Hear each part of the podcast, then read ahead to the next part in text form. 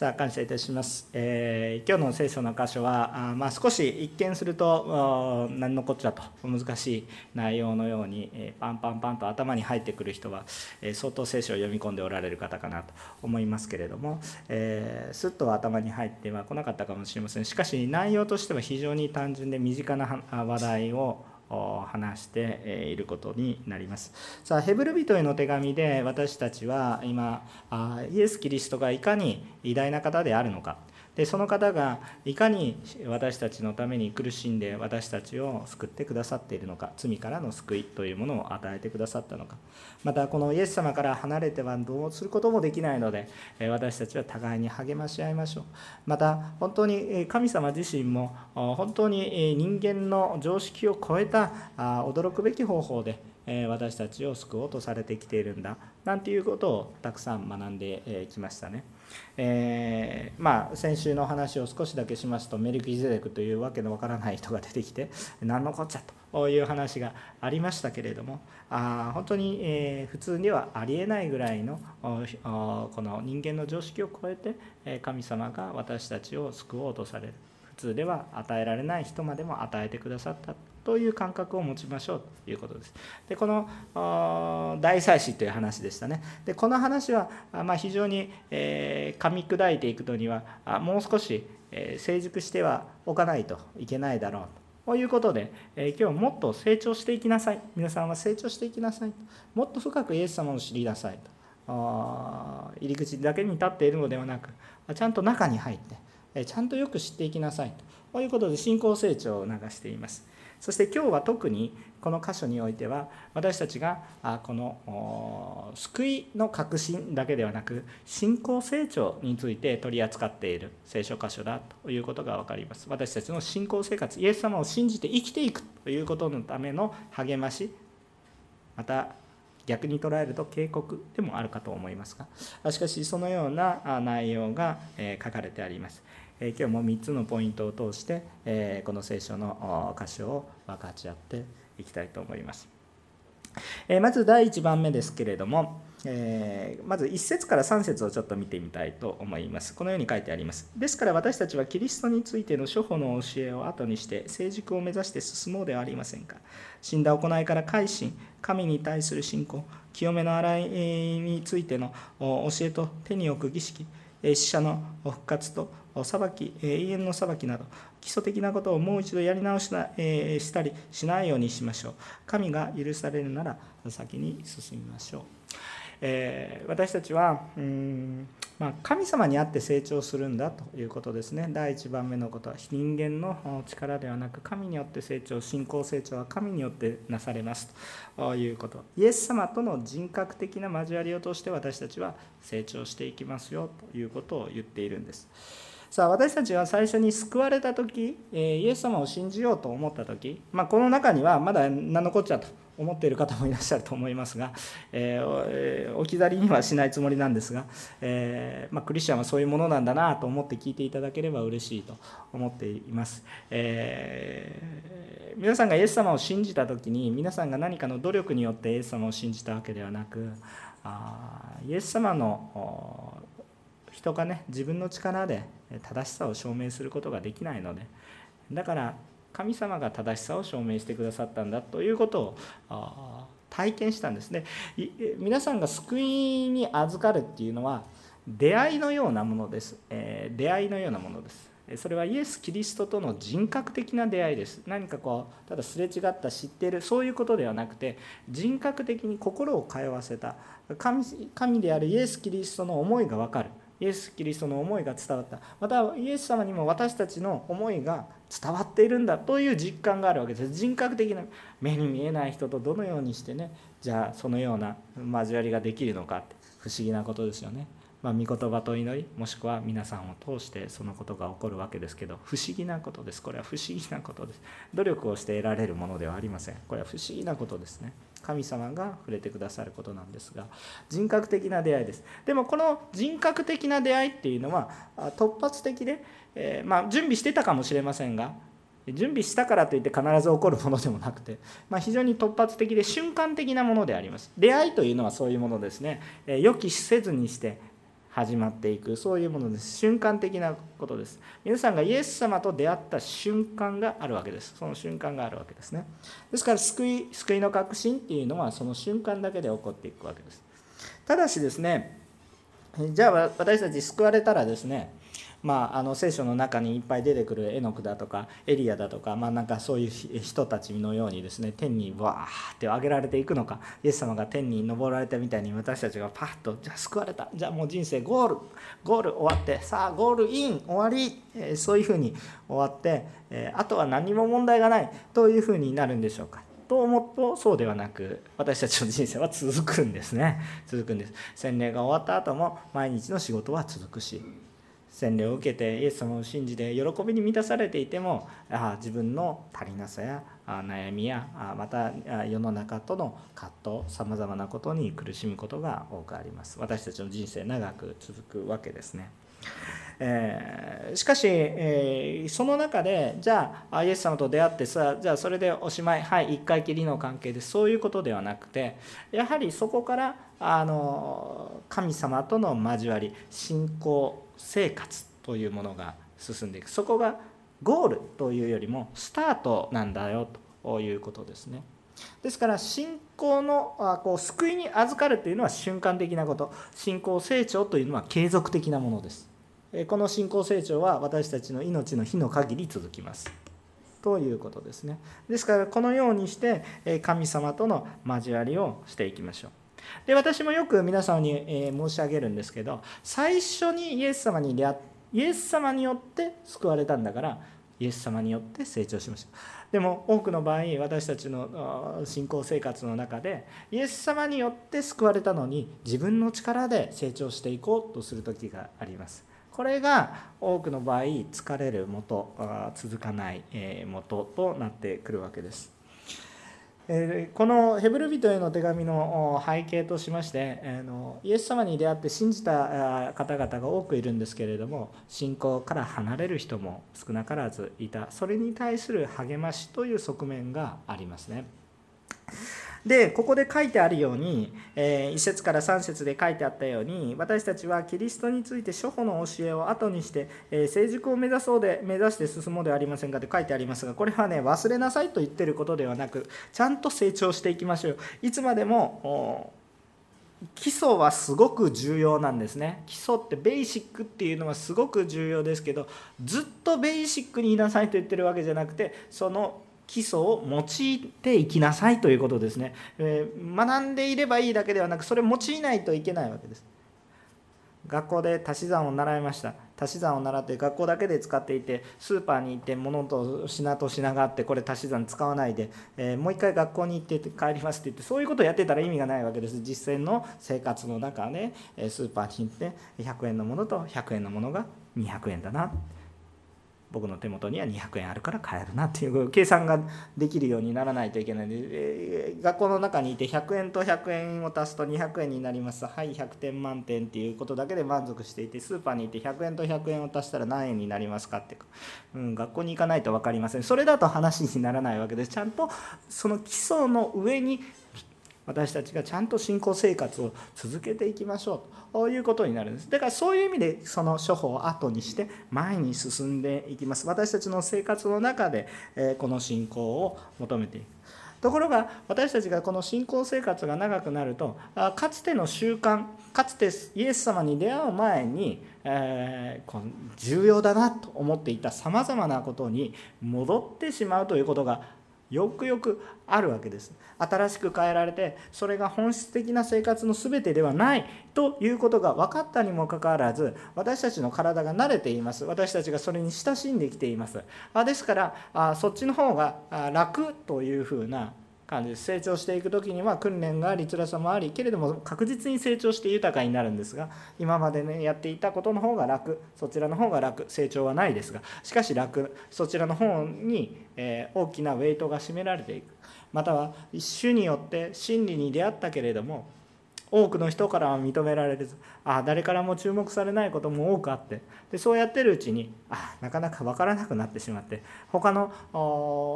世の人たちやまた他の人たちがみんなそれがいいねって言ってるようなことばかりに気が取られていってあ主の言葉から離れていくということが往々にしてあります。そういうことをもう一度学び直したりするのではなくてやはりキリストと共に成長し続けていきましょうということを言われているわけです。まあえ、短い説教の中で話さないといけないので深い聖書勉強になりますとこれがユダヤ教的ないろんな話だとかそういう話ができるわけなんですけれども、え、皆さんの身近なところを捉えるのであるならばそういうことだということです。え、皆さんも、ええまあ、日本の文化の中でねさまざまなこう交わりをしたり韓国の文化中国の文化さまざまな東アジアの文化がさまざまにあるわけですけれどもあなんかこれがないとダメだよねっていうようなことがあるかもしれませんねあのこれはやらないと1年が始まらないとかね、まあ、こうしなければならないよっていうのがあります。まあ、そういうものがあの偶像礼拝につながることもあるんですけど神様を褒めたたえるようなものになっていればまあいいわけですけれどもしかしね、えー、私たちが何かね非常に宗教的になります、えー、儀式的になります。何かあイエス様ご自身よりも何か宗教的なあこれをやらなければいけないこれをやらなければいけないっていう固定観念形式的になっていきます、えー、こういうところに、え私たちのこのえー、もう一度初歩に戻んないといけないということが起こっていきます。私たちは人格的にイエス様と出会いました。ですから人格的な交わりを通して成長していきます。人格的なイエス様との交わりが断たれてしまうといくら形式的に素晴らしいことをしていくら社会奉仕をしますいくら家族に対してよく仕えていますでもイエス・キリストとの人格的な交わりがなくなってしまうと霊的な成長というものが止まってしまいます。何か苦しくなってきます。疲れてきます。虚しくなってきます。イエス様との人格的な交わりがあ第一歩でありそして全てだとも言えるわけです。ですからこの唯一のこの救いこれから外れてしまってもう他に何か別の方法を探してとしてもこれはですねもうチャンスはないですけどラストチャンスでありオンリーワンチャンスなんですね。ですからしかしこの一つは完全なチャンスですから全ての人が救われるものだということを私たちが忘れないようにしたいんですね。4節から8節を読んでみますとえー、まあこれはね非常に難しいところなんです。特に、えー、この5節6節、えは厳しいですね、え神の素晴らしい御言葉と来たるべき世の力を味わった上で堕落してしまうならそういう人たちをもう一度悔い改め立ち返らせることはできません。わまあ、7節8節にも救いと裁きの話が書かれてありますね。非常に厳しい、えー、御言葉です。えー、この御言葉は、まあ、あの神学者の中でも、えー、論争になるような、えそういう部分です。えっと非常に難しい話を非常に単純に話しますから、えっとツッコミどころ満載の解説になりますが、えっと、非常に難しい話を単純に話します。大きく聖書を理解する中で救いのことについて理解する方において2つの考え方があります。1つの立場は一体何かというと私たちはイエス・キリストに人格的に出会い救われたとしても私たちは堕落することがある。という考え方です、えー、一度完全に主に救われたのにもかかわらず堕落してしまうことがありますよ。だから私たちはそれによって緊張感を持ってだから私たちは励まし合わないといけないし主を信じていかないといけないし、えー、もうイエス様信じたんだから大丈夫と言って油断せずに本当に整えて訓練を受けてそして立て上げていく。互いに励ましていかないといけないんだよ。忘れてしまうから。ぼーっとしているとだんだんだんだんずれていく。その小さなずれが大きくなっていく。だから私たちは気をつけなければいけないんだとする立場ですね。もう一つの立場があります。もう一つの立場があります。イエス・キリストに本当に出会っているならばその人はもう絶対に堕落することはありませんと。たとえ迷ってしまうようなことがあったとしても本質的には主にあって捕まっているので主によって捉えられているので全能なる神様から本当に逃れることがない。私たちがたとえ疲れても主はちゃんと握っていてください。こうやって主と共にこうやって最初は握り合ったんですけど私たちが疲れてしまってあーって疲れてしまったけれども主の御手は必ず私たちを掴んでいてどのような状況の中においても私たちは必ずちゃんと戻ってくる。必ず主が戻る。という考え方です。えー、ですから明ら明らかにこう堕落していく人っていうのはだからこの考え方によるとうん、本質的に本当に主に出会っていなかったという理解となります。えっと、この2つの立場について深く黙想していくと非常に信仰的にどちらの考え方を通しても非常に学ぶことがあります。この2つの考え方はどちらも正しいと言えますしどちらだけというものでもありません。えー、まあ、皆さんが教会生活をしていくとあどちらに協調点を持っている教会かなというふうなことは分かりますがあえて2つご紹介しておきます。人間的にはこれどうどうも理解できない、え、ただねあの神様は教えてくださると思いますその時に。多分この2つの考え方は相反する捉え方なので、えー、論理的な思考としては破綻するんですね。しかし私たちが主との交わりの中に置けば私たちの分かっていない事件が開かれてくると思いますので主の中においては一致していることだと私は信じています。少し難しい話をしました。しかし共通点があります。これは分かりやすいです。共通点は何かっていうと2つとも共通点はイエス・キリストから離れては何にもならないという共通点があります。だからあの途中の経過はともかく考え方はよくわからないかもしれませんが結論ははっきりしています。とにかく主から離れるなということです。分かりますか？結論は簡単です。答えは出てるんです。そんなに難しい話をしてるわけではありません。私たちは最初から主に出会って救われた。信仰成長も主と共にする。それは単に勉強することでもない。それは人格的な交わり。主の心を考えるんです。聖書を持っていて何か概念。概念のように考える。何か空に浮いたような何かこの概念固定観念物理や数学を勉強するかのようなそういう概念と私たちは向き合ってるわけではありません。人格的な方と向き合ってるんです。完全な人格者と不完全な人格が交わってるんです。不完全な人格はどっちの私であり皆さんですが人格的な交わり。感情もあります。意志もあるわけですよね。そういう方がいらっしゃって私たちが共に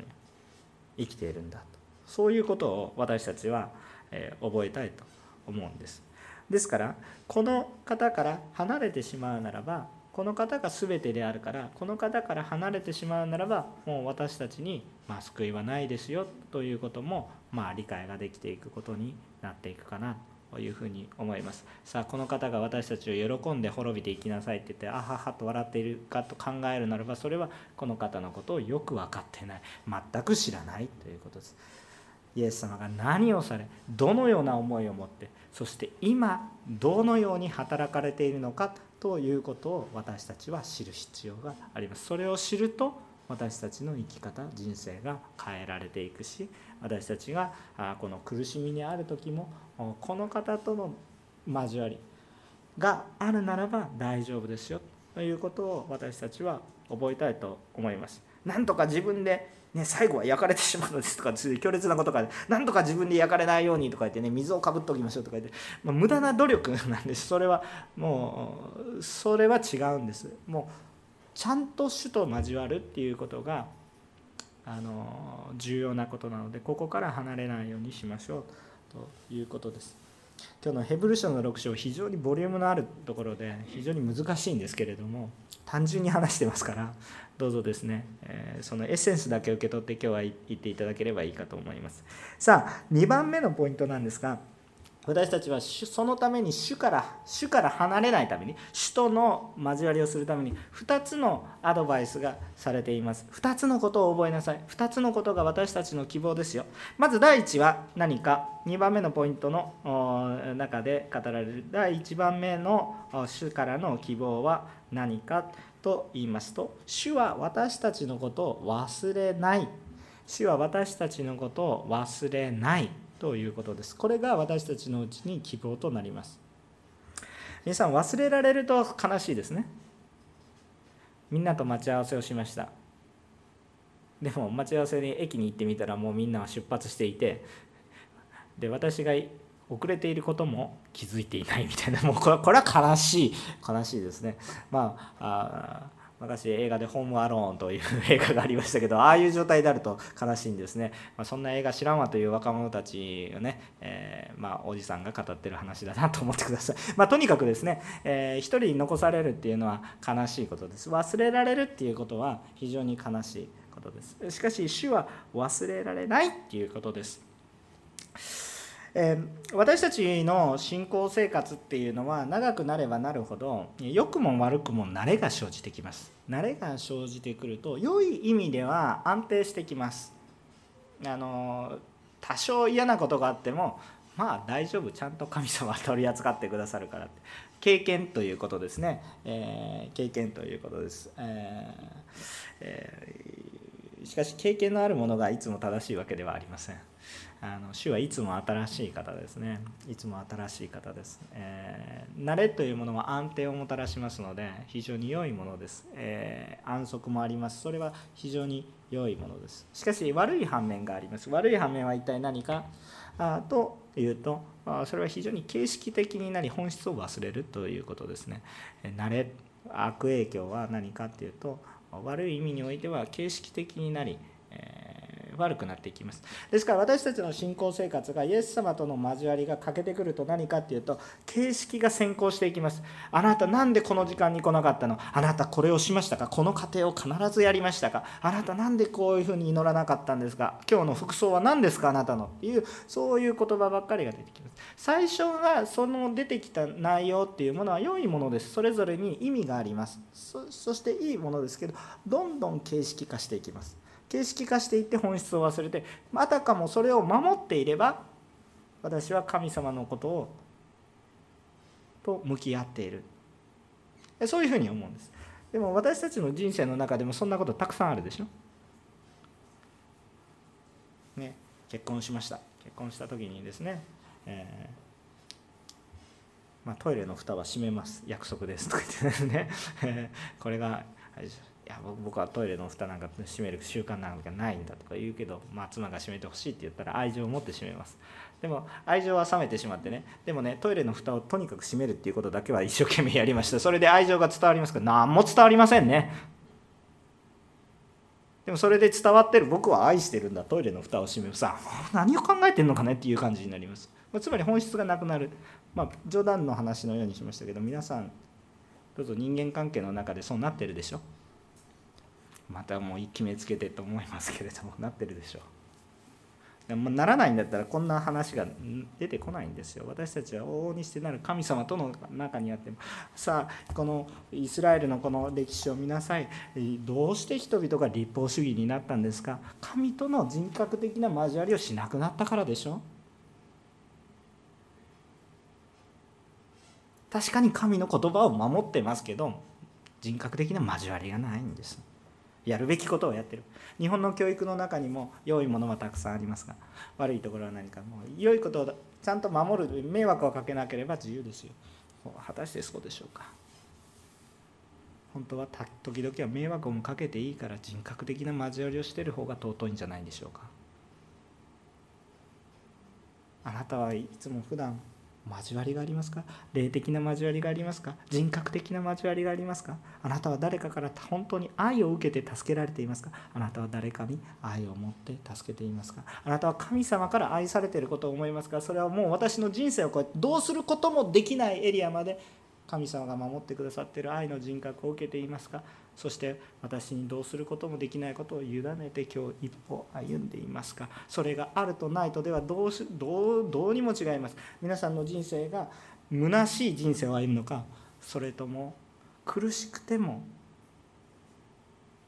喜びのある人生になるのか。紙一重ですけど大きな差です。立派に見えても虚しい人生。立派で豊かな人生もあります。あの豊かに過ごすことが悪いこととは思いません。しかしそこに本当に人格的な交わりがあるのかどうか。これは私たちを覚えておくべきことです。でこの人格的な交わりの中で神様は絶対に私たちを忘れない。忘れないっていう言葉はいいことだけど時々ドキッとしますよ。忘れない。私も夫婦関係の中で妻がたくさん忘れてくれればいいなと思うんですけど忘れないのでいつもドキドキしてます。あ確かに約束したけどこの前中高生と交わりしててねあの久しぶりに来た中高生が来て先生この前あのリクレーションやってあのあの勝利した子にはああのなんか当てた子にはねあの先生がなんかいいもの買ってあげます。夏だったかなと思うんですね。なんかねアイスクリーム買ってあげます。ハーゲンダッツ買ってあげますとか言って約束をしたんですけどコロナになっちゃってなかなか会えない。でこの前たまたまお会いしたんです。そしたらねその女の子ですよ女の子で「先生ハーゲンダッツ約束してくれて2年前です。約束したから当然買いまして一番高いのを買ってあげました。あのあの別に買うのが嫌というわけじゃないですけどすいません忘れてました僕はね。忘れてたんですけどああ確かに言ったな、まあ、夫婦関係の中でもそんなことたくさんあるんですけどあの、まあ、ある程度ちょっと忘れていただけると嬉しいかなと思うんですが、えまあ、それは冗談として神様はねあの本当に素晴らしかった。全部忘れない。だから私たちの都合の悪いことも忘れないと思うじゃないですか。確かに忘れないです。しかしねそれをその責任私たちの悪い部分を全部見てその全部を忘れ去るんじゃなくてその全部の責任を負ってくださる方です。そして私に対しては何と言ってくれるか。たった一言の良いことを言ってくれます。私たちが100万回1000万回ずっと神に対して裏切りをしてお前なんか知るか読まないかいらないと言い続けても神様はその責任を全部負ってくださいます。もう忘れはされません。全部知っておられます。しかし一言も言わず追ってくださいます。忘れるわけではありません。全部追ってしかもその尻拭いも全部してくださいます。ただ一言だけ私が言うんです。神様ごめんなさいって言ったその言葉を主は忘れてパッて取ります。そうあなたは告白した。これから先問題が起こっても確かにあなたはあの時本当に私にごめんなさいと言ったね。その後何回言ってもいやあの時本当にごめんなさいって言ったね。思い出させてくれますそれを。何千万回何百回これから先神様に対してもう本当に裏切り行為ばっかりですよ私たちは。でもその度ごとにそれは言わない。それは一言も言わないけれどもあなたは私を見たねっていうところパッと言ってください。その私たちの人生の中で神様に喜ばれることをいくら示せるでしょうかってどちらかというととか言って比べるまでもなく少ないですね。比べるまでもなく少ない。いやそんなことありませんって言ってる人が見たらすごいですね と思うんですけれどもまあはいっていう感じですね。であのでも神様は私たちのその小さなことを忘れられません。忘れない方です。私たちが信仰生活の中で自分が一生懸命一生懸命やろうとするとどういう状態になるかというと時々虚しくなります。あ自分一人だけで熱心になっていて何か虚しい。イエス様って言っても御言葉はありますけれども目に見えるお方ではありません。触れることもありませんね。ですから分からないわけですよ。分かんないわけですよ。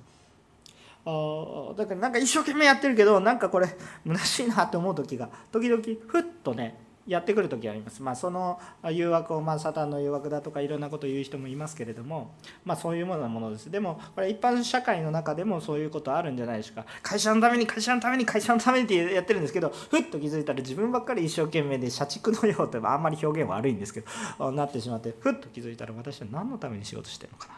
て疲れてしまう。それって何で起こるかっていうと基本的には忘れられてるっていう感覚になるからですね基本的にはそうでしょ。忘れられてる。なんか一人だけ自分だけ頑張ってるってなんかこう空回りしてるんじゃないか。そういう感覚になった時に非常に疲れを覚え信仰成長にもまあ信仰の話をしても信仰的なスランプに陥る。忘れてほしくないことは主は私たちを忘れることはない。これを人格的に交わってください。人格的に。あ主が私を忘れられていないなっていうことを確認してください。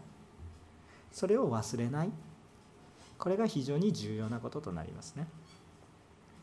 さあえー、まあ、あのいろんな話をしますけれども、まあ、あのもっと御言葉からねいろいろ学ぶこともありますがそのことが書かれてあるのは、えー、10節ですね。神は不公平な方ではありませんからあなた方の働きや愛を忘れたりなさいません。あなた方はこのこれまで生徒たちに仕え今も仕えることによって神の皆のために愛を示されました。いろいろ仕えていても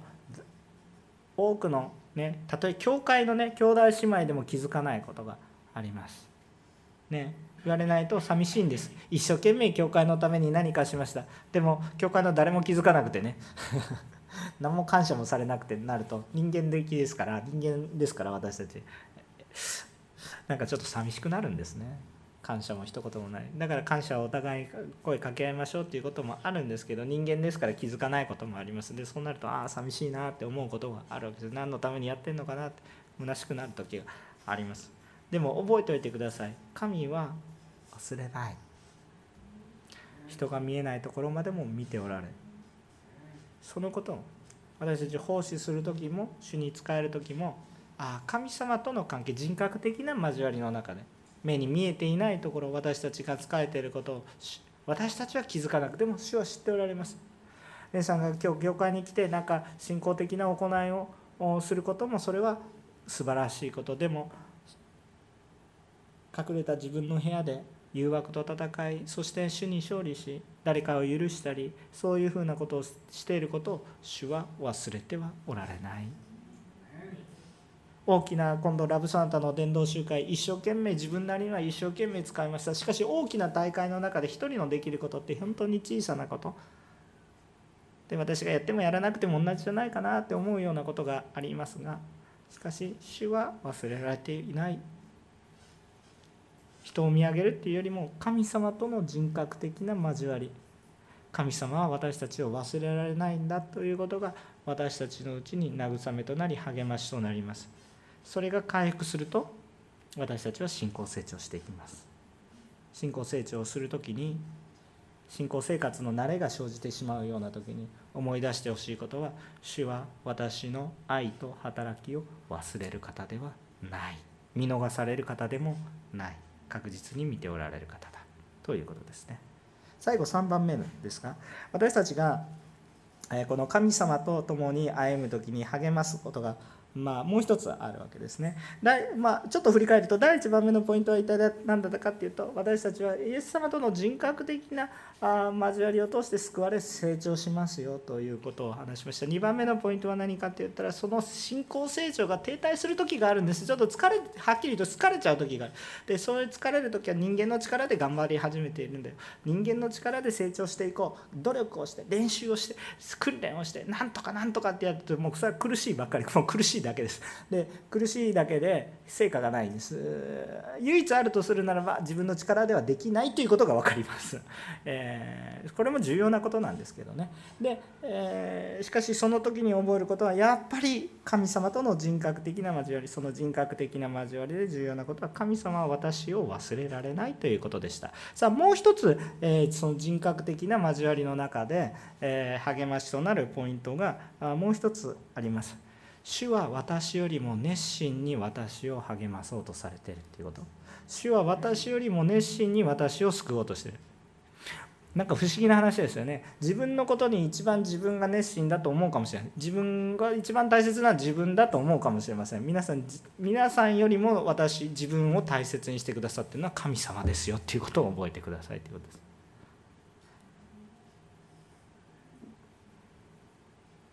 あの私もねあの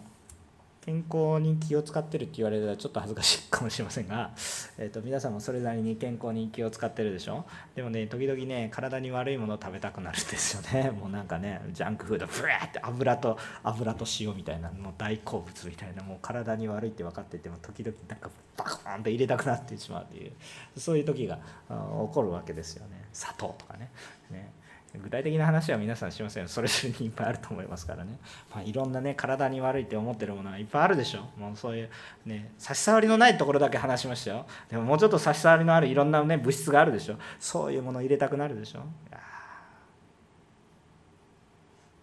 でどう考えたってまあ愚かな行動なんですけれどもしかし自分の自分を愛していてもなんかへりくつをいっぱいこねて、いや薬なんだとか言いながらねもう全然薬じゃないですけども、まあ、そういうことを言いながら、まあ、私たち自分を自分を愛していると言いながら実は自分を傷つけているのも分からずにもうそれにのめり込むっていうことは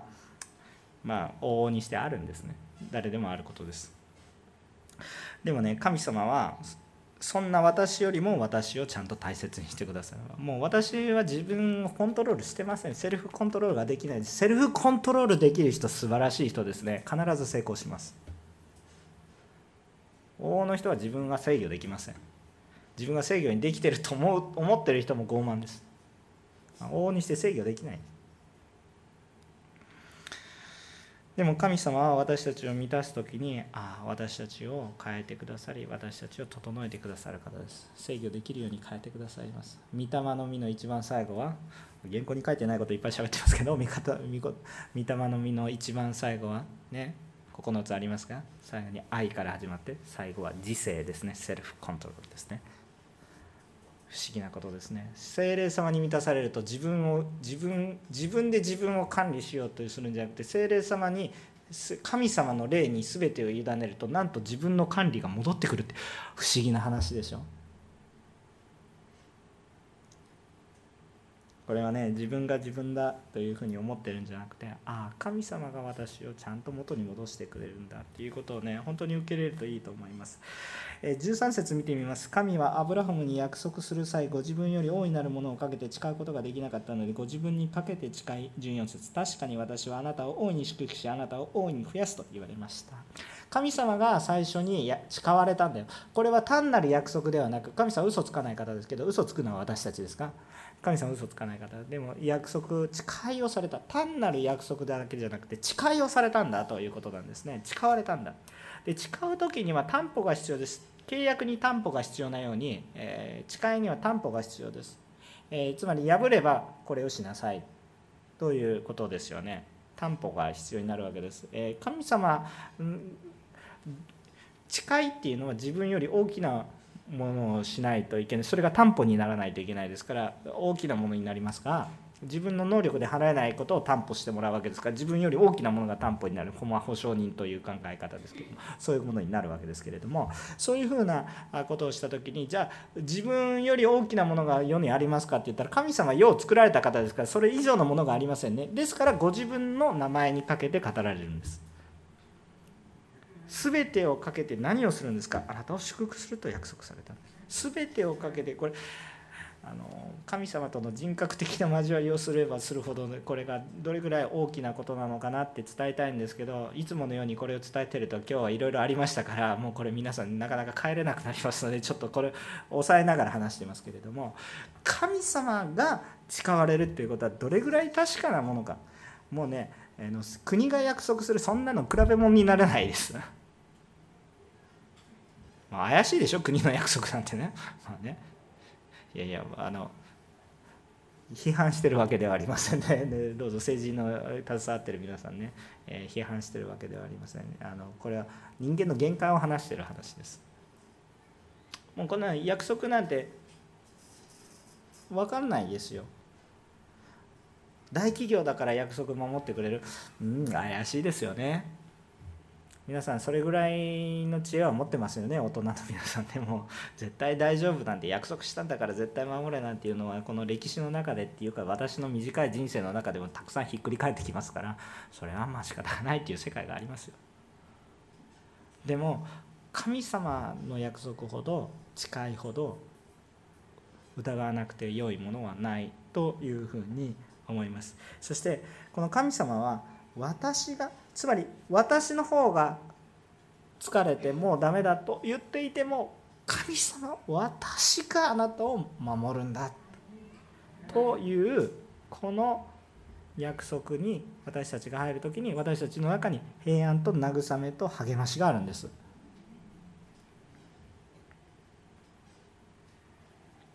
確かに私人間はね16節見ると人間は自分より大いなるものにかけて誓います。そして誓いは全ての論争を終える保証となりますと。まあああだこうだ言うよりも誓ってもう誓ってもう命をかけて誓います。約束をします。軽々しく誓うべきではありませんがそれほどのことをしてもうもうあんたの命捧げてくれるんだったらいいよねって言ったらもうもうそこで黙るでしょ。なんかいろいろ論争してるけど私は命か会社の中でももう失敗したらクビにしてくださいって言ったら結構通ります話がね。その覚悟があるのかって言ったら、まあ、任せてみようっていうふうになる。まあ信頼関係も必要ですけどとにかくそんなふうになりますね。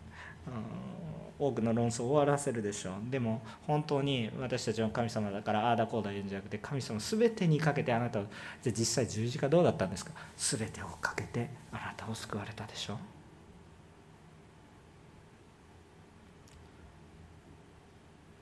あなたは中途半端かもしれませんが神様は本気ですよ。あなたは適当に信じていてまあまあ良かったら信じるけど悪かったら信じないぐらいな感じですけど神様は本気ですよ。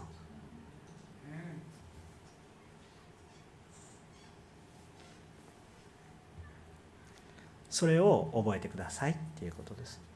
私が思っている夢を神様が熱心に私を見ているんだということを人格的に交わり実生活でも体験することができると私は信じます。主は本気だから。その神様に対して面と向かって「あ神様あなたを見上げたいです」ということを思っているならばそれは確実にそのことを覚えます。で最後はあんまりねこう難しくならないように語りたいと思いますが20節にイエスは私たちのために先駆けとしてそこに入りメルキゼデクの霊に倣ってそこに常しえの大祭司となられたのです。さ、えー、ようやくメルキゼデクのところに戻ってきて皆さんがこう信仰成長の中でちょっとね信仰成長していきましょうその時に本当に難しい話をする前に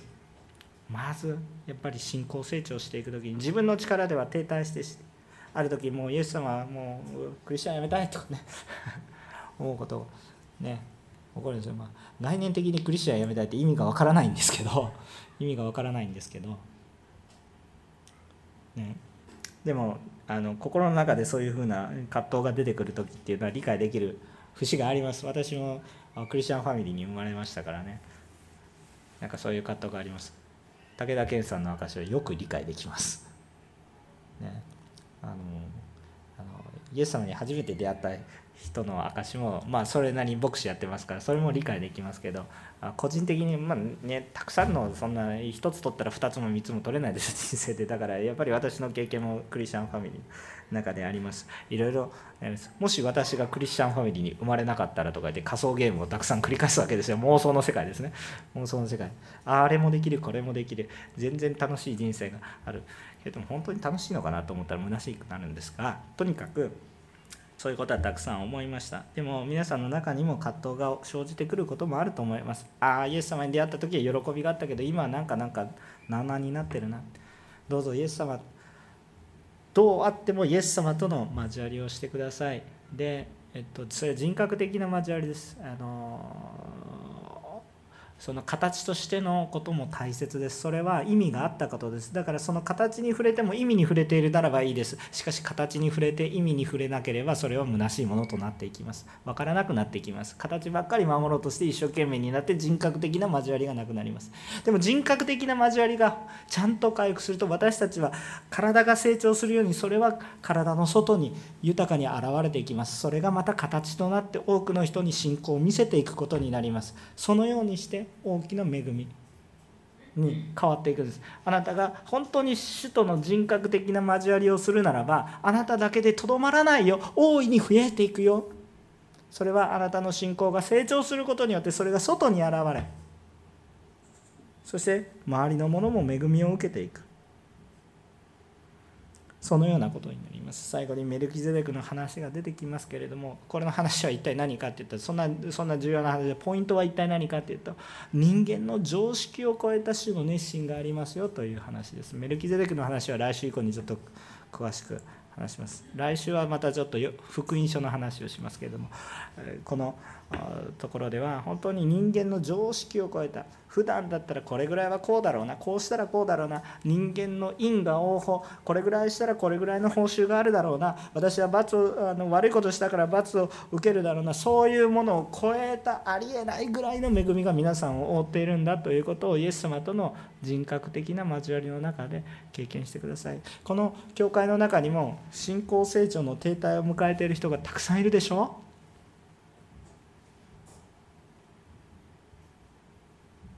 答えはね簡単ですよ。どこまで行ってもイエス・キリストしかありません。この方は私たちを忘れることはない。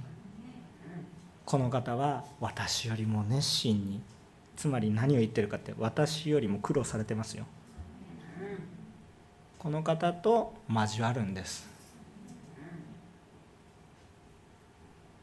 ぜひねあの主に触れてください。主に触れてください。それが全てですから。景色ばっかり見ても答え出ないですよ。人間的に頭で考えたって答え出ないですからね。主に触れてください。私たちは主から触れられたら分かるけど自分で頑張ってどうやって成長するんですか？主に触れるから成長するんです。皆さんが豊かな祝福のあるあ本当に恵み豊かになりたとえ信仰成長のスランプを迎えたとしたとしても主にあってもう一度主と共に立ち上がっていくお一人一人となることを心から祝福いたします。お祈りいたします。